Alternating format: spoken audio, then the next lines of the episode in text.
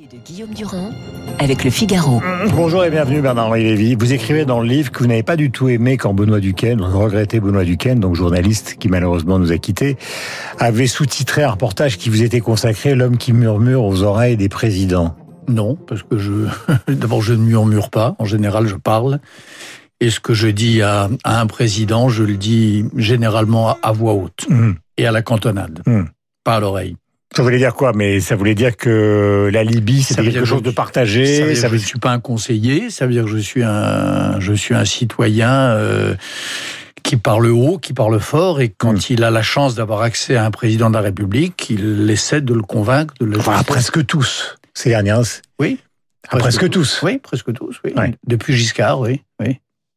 Mais alors, quel est cet itinéraire particulier de quelqu'un qui admire André Malraux, qui admire Roger Stéphane? Vous en faites un très beau portrait donc euh, euh, dans ce livre qui s'appelle donc Sur la route des hommes sans nom, qui admire la France libre, qui admire surtout les brigades internationales, c'est-à-dire des choses qui sont en rupture complète avec le pouvoir établi. Mmh. C'est-à-dire que vous êtes un homme, disons, qui adorait euh, cette forme de révolte et qui en même temps vous précipite, vous précipitez, qui en même temps allait à l'Élysée faire un tour. Mais je vais pas, non, je vais pas faire un tour quand je veux euh, défendre une cause, quand je veux défendre une cause, quand je trouve que la cause de Sarajevo, que le sort de Sarajevo est immonde, je vais le dire à Mitterrand. Quand je pense qu'il faut inviter le commandant Massoud à Paris, j'essaie de le dire à Chirac, mm. ce que j'ai fait.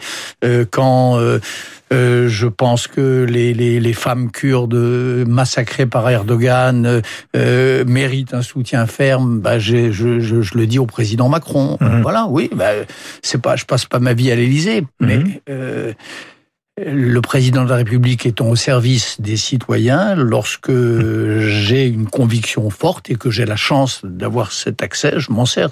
Mais c'est pas c'est pas le cœur de ma vie. Voilà, ce que je voulais dire pour pour c'est à ça que je voulais en arriver, puisque il y a deux parties dans le livre. Il y a une partie qui est très personnelle, il y a une partie qui justement concerne l'essentiel de ces conflits. Mmh. Vous avez été, c'est-à-dire quand vous êtes euh, le jeune homme brillant qui sortait euh, justement de l'agrégation, vous vous précipitez euh, dans le bon sens du terme ces aventures. Vous avez tellement étudié qu'à un moment, il y en aura le bol. Il faut passer à autre chose. Et la deuxième partie du livre est une sorte de survol de ce qui se passe aujourd'hui. C'est-à-dire que la, constatation que vous faites, c'est que ça continue. C'est-à-dire qu'en Afghanistan, ça n'a pas vraiment progressé. Qu'à Mogadiscio, ça n'a pas forcément progressé. On vit le Proche-Orient, rien n'est réglé. On est passé totalement à côté de la conférence de Sto. Donc au fond, il y a un constat relativement pessimiste. Oui, le constat pessimiste, c'est que on vit euh, de plus en plus dans une euh, humanité à deux vitesses, hmm. avec l'humanité bénie, même si elle a des problèmes, et l'humanité damnée, et que l'humanité damnée euh, nous sommes de plus en plus nombreux à nous en foutre, à fermer la porte et à jeter la clé. Hmm. Et, et, moi, le judéo-chrétien que je suis, qui croit à l'unité de l'espèce humaine, qui croit à ce qu'on appelait à l'époque de la conquête des Amériques le monogénisme et donc la fraternité des hommes, hmm. cela me révolte. Hmm. Euh, le fait, cette idée de qu'il y ait des humanités locales. Il y a une humanité et l'Occident dont il ne sait pas assez. Ce qui se passe en Afghanistan, c'est vrai, je suis retourné en Afghanistan. Pour voir le fils du commandant Massoud. Pour voir les femmes afghanes. Pour voir Et pour le voir lui aussi. Oui, bien sûr, je l'ai je l'ai rencontré, je l'ai amené à Paris, je l'ai amené, là encore, chez le président Macron. je l'ai rencontré dans le Panchir, mais je l'ai invité à Paris. Et, et là, j'ai vu cette, cette, cette chose qui brise le cœur, c'est-à-dire ces femmes qui se sont libérées, ces journalistes qui ont appris le métier de l'information, euh, ces enfants qui sont retournés à l'école, et puis l'Occident les alliés de l'Afghanistan qui ont hmm. décidé de livrer le pays aux talibans. Parce que Biden, c'est ça que ça veut dire. Quand il dit je retire mes troupes encore plus vite que prévu, ça veut dire messieurs les talibans, à table, servez-vous. Je trouve ça, je trouve ça terrible et, et tellement mal joué stratégiquement. Mais est-ce qu'on peut encore aujourd'hui jouer la partition des brigades internationales, c'est-à-dire de l'intervention en Espagne? Est-ce que c'est encore quelque chose qui est possible dans un monde qui est celui du réalisme? Vous avez des dictatures euh, en Russie, en Chine, euh, ou euh, du côté justement des pays islamistes? En tout cas, ce qui est certain, euh, euh, moi, pour ce qui me concerne, je sais qu'on est, on est nombreux, euh, dans ce cas, des journalistes, des, des, des représentants des, des, des, humanitaires d'ONG, des médecins, on est très nombreux à refuser cet ordre-là. C'est-à-dire à refuser que dans les dictatures, comme disait Goebbels, charbonnier soit maître chez soi. Hmm. Il y a des humanitaires, des médecins sans frontières qui refusent cette idée. Charbonnier n'est Hmm. pas maître chez lui. Poutine n'est pas libre de faire dans ces territoires d'Ukraine que j'ai pas survolé, que j'ai arpenté Que vous racontez et d'ailleurs. que je raconte dans le livre, oui, il n'est pas libre dans l'est de l'Ukraine de, se conduire comme un comme un comme un comme un tyran, comme un comme un tortionnaire. Euh, Il n'est pas libre. Voilà, il a- la communauté internationale existe. Donc vous seriez cet agitateur-là, d'une certaine manière. Je serais, je- j'en sais rien. En tout cas, j'ai passé ma Parce qu'il y a un vie. aspect personnel dans ce livre? Pardonnez-moi de vous interrompre. Ouais. C'est pas simplement pour faire euh, euh, de la mousse autour de euh, d'une personnalité. Il y a quelque chose de personnel que vous racontez qui est assez touchant dans le livre, c'est qu'au fond, vous êtes une sorte de bête à concours. Il y en a eu beaucoup dans l'histoire euh, euh, des lettres en France. Et au moment où vous auriez pu prendre la suite des Foucault, Althusser, Derrida, etc., et faire peut-être une carrière, euh, comment peut académique. Et c'est là que tout d'un coup, quelque chose chez vous se libère et se transforme en aventurier à la Malraux. Oui. Et, sur- et à la Malraux, je ne sais pas, mais c'est vrai qu'à l'époque, oui, j'ai j'ai 20 ans. Je sors de l'école normale, de la rue d'Ulm, je sors de l'agrégation et je m'aperçois que ce que j'aime le plus au monde, c'est l'aventure, le voyage et le terrain. C'est aller y voir. Vous savez, dans ma formation, dans, dans, dans ma génération, il y avait un grand philosophe qui nous nourrissait qui s'appelait Husserl. Mhm. Edmund Husserl. Et Husserl, il y avait deux branches. Il y avait, en gros, la pensée pure, abstraite, logique absolue, et puis ce qu'on appelait la phénoménologie, c'est-à-dire les choses, le contact avec les choses mêmes. Donc, Mhm. la logique pure, presque algébrique, et les choses presque dans leur dégueulasserie, dans leur saleté. Mhm. C'était les deux voies de l'husserlianisme. Moi, j'ai choisi la deuxième. Hmm. J'ai choisi d'aller me coltiner la grande colère des choses, la, la saleté du monde. Je suis assez heureux. j'ai une vie assez nantie. euh, une Vous le vie... dites hein, d'ailleurs. Oui, bah oui, je pense que quand Parce que vous est- savez très bien qu'il y a une grande partie des gens qui finalement vous aiment beaucoup, et puis une grande partie des gens qui vous détestent. Oui, Vous en êtes parfaitement conscient. parfaitement. Et ça, et ça vous fait rire, ça vous fait rire. oui, oui, oui. Mais j'en suis conscient. Bien sûr, il faudrait être idiot pour ne pas en être conscient. Mais pourquoi? Pourquoi jouir? Non mais pourquoi jouir personnellement, enfin pas jouir, mais pourquoi sourire personnellement d'un sentiment qui est désagréable? Mais parce qu'il y a les gens qui m'aiment aussi. Qu'est-ce que vous voulez que je vous dise quand euh, les camarades qui m'accompagnent euh, sur le terrain dans le film que j'ai tourné en Mhm. même temps que le livre, euh, voilà, c'est des, des vrais amis. euh, euh, Vous faites le- un portrait de Gilles Herzog d'ailleurs dans le livre qui vous accompagnait Voilà. partout. Gilles Herzog qui m'a accompagné. Nicolas Kerr, euh, le musicien qui vient de mourir, qui a fait la musique de mon film. Ce sont ses, ses derniers mots. Euh, euh, était un ami euh, tendre et que j'ai que- que j'ai infiniment aimé. Voilà. Mais ça c'est encore une. L'amitié, non mais je veux dire que la- l'amitié euh, paie tellement euh, euh, de, de, de, de vilainie et de, c'est pas important les vilainies. et les Il vaut mieux le groupe que la foule. Ah, de toute façon. Ah, Bah. De toute façon, la foule. Alors, de toute façon, la foule. Il y a beaucoup de questions parce que nous sommes dans un. Moi, j'aime le pop, j'aime pas la foule. Euh, euh, euh, C'est une grande bon, différence. Absolument. Grande question concernant justement cet équipage d'intellectuels qui, ont été autour de Normal pour simplifier, hein, des professeurs. Aujourd'hui, il y a une sorte de déconstruction du monde. D'ailleurs, le président de la République a parlé de déconstruction de l'histoire. Il a parlé de crimes contre l'humanité à propos de l'Algérie, pays que vous connaissez bien puisque vous y êtes né.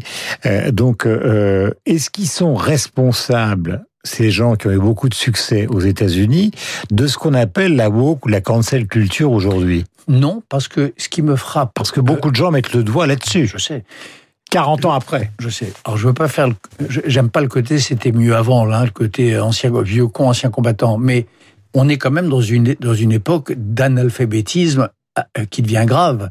Déconstruction, c'est un mot de Jacques Derrida. Hmm. Ça n'a jamais voulu dire ce que les woke lui font dire. Déconstruction, ça veut pas dire démantèlement, ça veut pas dire démolition. Déconstruction, ça veut dire chez Derrida, on va pas en faire cours de philosophie, mais enfin, en gros, euh, mise à l'épreuve des, des grandes oppositions qui constituent un champ euh, euh, philosophique. Par exemple, est-ce que l'absent et le présent, est-ce que l'absence et la présence s'opposent tant que ça Hmm. Est-ce que le dehors et le dedans ne peuvent pas parfois interférer C'est ça la déconstruction. Ça n'a rien à voir avec le côté on va déconstruire les institutions, on va déconstruire les identités. C'est Hmm. bête cette lecture-là. Oui, mais cette lecture-là, pardonnez-moi, mais cette lecture-là, elle existe. Ah ben, elle existe. mais- C'est-à-dire oui. qu'elle a été Ben, résumée comme elle ça. Mais elle existe parce, C'est-à-dire, parce en qu'il y a gros, des- on explique, pardonnez-moi, je résume parce que c'est, voilà, je fais le journaliste face à l'intellectuel, c'est logique. On dit ces gens-là ont eu un succès considérable aux États-Unis à un moment où la pensée américaine était entièrement tournée vers le développement Eh bien, à économique. à l'époque, à l'époque où ils avaient du Et succès, on, on ils disait- reviennent en France, Mais ils reviennent partout en disant, bah voilà, Mais- maintenant, mais euh, ils, ils reviennent en France dans une extrême gauche débile, analphabète, parce que déconstruction, ça veut pas dire ça. Par exemple, je sais qu'il y a une partie de l'extrême gauche intellectuelle qui fait de Michel Foucault le, le chantre des identités, Mmh. hein, cette extrême gauche euh, identitaire, euh, racialiste, etc. Mais s'il y a bien un penseur de ma jeunesse qui haïssait les identités, qui pensait contre l'identité, qui pensait que le travail d'un sujet, c'était de, de surtout pas de s'enfermer dans une identité. Dans une identité, c'était Michel Foucault. C'est un contresens total. Alors, à l'époque où l'Amérique les citait, comme vous dites, où ils avaient du succès, l'Amérique était moins bête que, que ne le sont certains campus américains d'aujourd'hui. Et à l'époque où euh, ces, ces, ces penseurs-là euh, nourrissaient euh, la pensée française, ils étaient mieux lus que par ces espèces de lectures Wikipédia euh, qu'on peut lire dans les parages de, de, de, de- de- enfin, des c'est souvent le cas d'universitaires américains, y compris de Mais- professeurs à et- et- Harvard. Et, et français, mais, mais oui, oui, et français. euh, je vous dis, il y a sur cette pensée euh, des années 60-70, il y a aujourd'hui un malentendu, moi qui me fait rire, mais qui me scandalise aussi d'ailleurs. Il y a des pages qui sont douloureuses parce que vous expliquez dans les conditions de leur disparition des uns et des autres qu'ils ont eu des, des rapports tout à fait différents. Je laisse euh, le plaisir au lecteur de découvrir justement ce qui s'est passé exactement sur la route des hommes sans nom, mais nous n'avons pas terminé. Nous allons terminer par cette affaire israélienne. Nous sommes dans l'ambiguïté totale. Les offensives diplomatiques ne servent à rien. Netanyahou est actuellement dans une situation où il est en gros prisonnier, euh, vous le savez, des ultra-orthodoxes. Quant à l'autre côté, eh bien, dans cette bande de Gaza et en Cisjordanie, c'est évidemment le Hamas qui joue le rôle essentiel.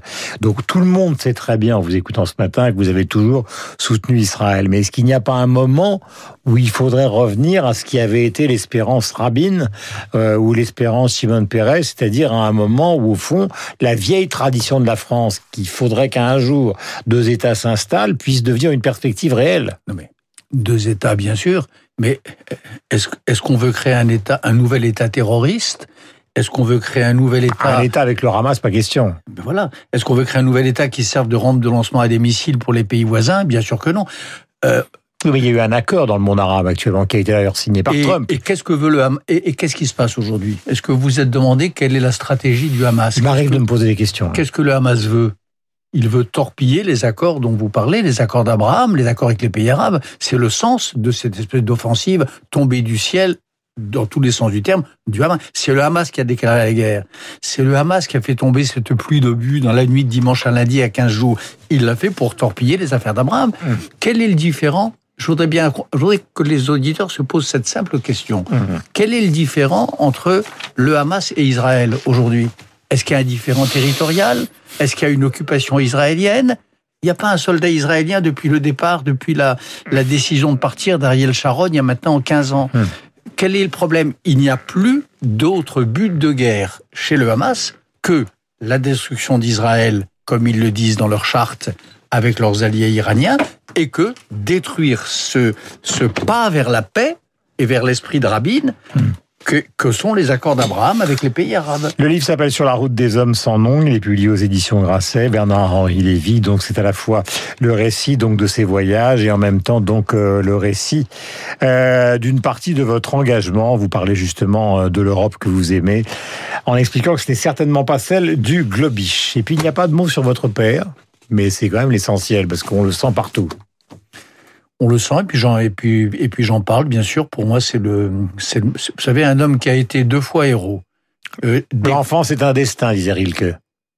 et les pères sont parfois des bons sont parfois des bons tuteurs et des grands modèles. Euh, héros de Monte Cassino.